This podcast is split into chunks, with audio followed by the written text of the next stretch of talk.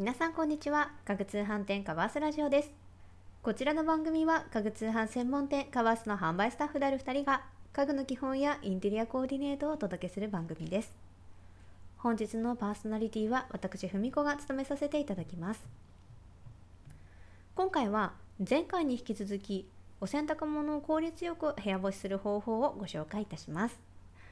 の生乾き臭が発生してしまう原因は乾くのに時間がかかり雑菌が繁殖するからとも言われていますよね。そう考えるとですねいかに効率よく乾かすというのが肝だなと感じていただけるかなと思います。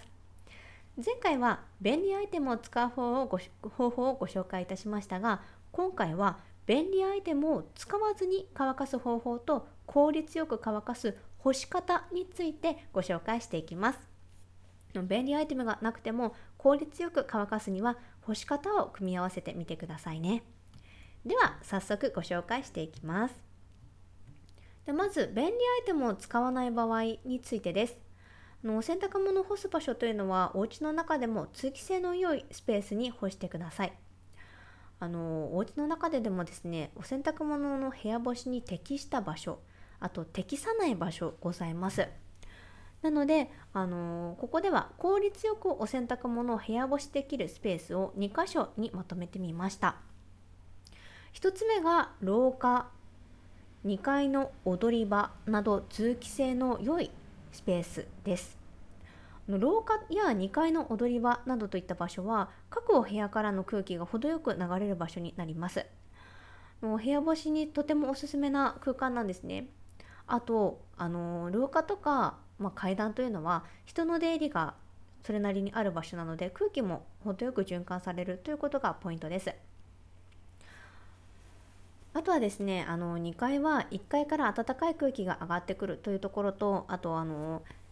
太陽日光に近い場所なので2階の方が必然的に温度っていうのは高くなるんですねそういった条件が重なりますのでお洗濯物が乾きやすくなります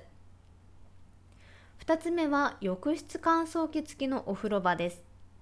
の最近結構ねあの浴室乾燥機のついたお風呂たくさんあるんじゃないかなと思うんですけれどもそういった場所っていうのは大体あの専用のあの洗濯物を干すポールがついていますので部屋干しに適しているという証拠ですよね。あの厚手のタオルとか乾きにくいものというのはあの浴室乾燥機の真下に干すと効果的です。あとあの浴室乾燥機を稼働させるという時にはまず換気モードにしてお風呂場の中に溜まっている湿気をしっかり逃してからにしてください。あとはあの私が結構浴室乾燥機使う時に気をつけているのが天井とかの壁とかに水滴ついているとまずそっちを蒸発させる必要があるので時間もかかってしまうんですね。なのであらかじめ天井とかの壁取れるところの水滴だけは取っておいてください。あとあの私この間その引っ越した時に業者の方に言われたのがあのよくお風呂場を換気させるからって言ってあの除湿とかのモードにする時に除湿ボタンつけながらまあ多分人によってあの乾燥ボタンとかなんだと思うんですけどそのボタンを押し押して押しながらそのドアを開けちゃうっていう方がいらっしゃるって言ってまあ確かにその、まあ、内部で換気扇を回しながらドアが開いてると換気すごく良くなる気がするじゃないですか私もそういう風にやってたんですけどなんかそれって良くないらしくてあの本当にそのお風呂場についてる換気モードっていうのはお風呂場の広さに合わせた換気モードにしているからあのきちんとドアを閉めないとその換気モードがこうちゃんと働かないらしいんですね。なのでその除湿を目的にその換気モードにした時には必ず浴室のドアは閉めてください。でなおかつあの浴室乾燥機を使う時もあのしっかりとドアを閉めた状態で使ってください。多分ねそうした方があのいろいろと時間も短縮できるので電気代とかもね抑えられるんじゃないかなと思います。で続いてお洗濯物を部屋干しする際に気をつけるポイントをご紹介したいと思います。の部屋干しする場所によってはですねお洗濯物が乾きにくくあのカビなどの原因にもなってしまうので注意してください。でまず1つ目はあの洗濯物同士を離して干すということですお洗濯物はあのぎゅうぎゅうに干すのではなく適度に間隔を空けて干すのがおすすめですの最近こう部屋干し用のポールでにつけつけられるような100均で私見かけたんですけどハンハンガーがずれないようにするピンチみたいなのがあってそれを取り付けるとそのハンガーも揺れたりとかしてちょっと位置とかずれなくなるのですごくおすすめです。でそそのそのラックにこうねハンガーをクッとかければいいだけなので結構まあきちんとした等間隔にもう干せるので空気の流れっていうのはすごく良くなるんじゃないかなと思いました。あとあの厚手のタオルとかを2つ折りにする時にはですね半分にするのが大体ね皆さん主流な主流なんじゃないかなと思うんですけど4分の1とか3分の1だけが重なるようにずらして干すというのがポイントになります。の重なっている面積が小さくなるので早く乾かすことができますね。まああのちょっとねタイミング見て重なってる場所をずらせばもっとね早く乾きますので是非実践してみてください。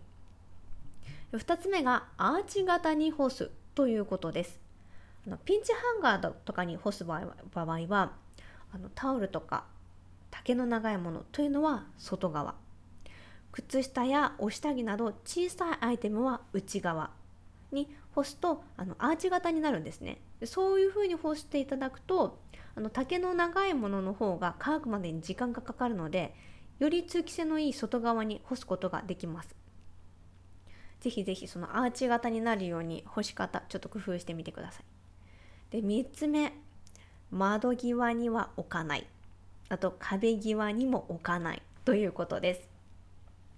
あのよくカーテンレールや窓際あと壁際にお洗濯物を部屋干ししてしまいませんか？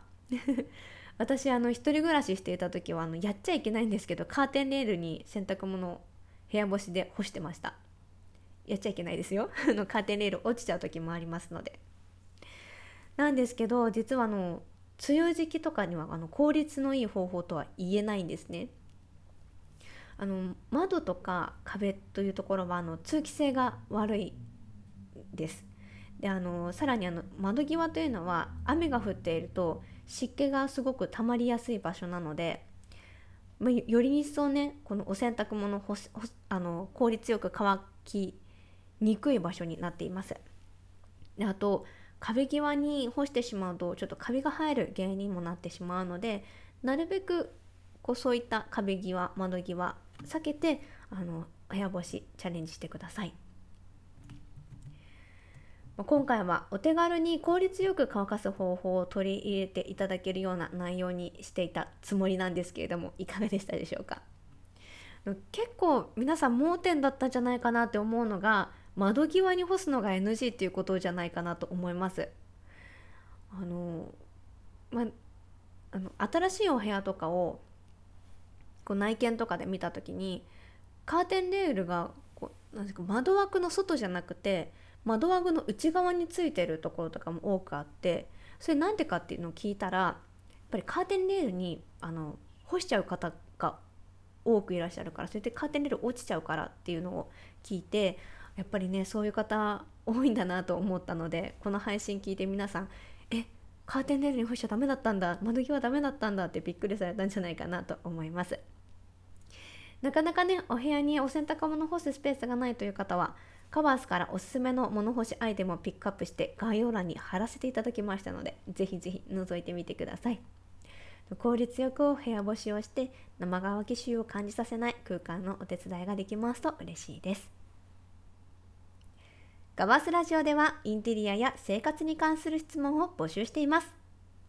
例えば6畳ワンルームにおすすめのベッドは？ソファーやテーブルでこんな悩みがあるのだけれど？などなどお悩みや気になるテーマを教えてください。皆さんがコメントしてくださったお悩みは番組のテーマとしてどんどん採用させていただきますので、ぜひお気軽にお声を聞かせてください。本日もご視聴いただきありがとうございました。それではまた次回の放送でお会いしましょう。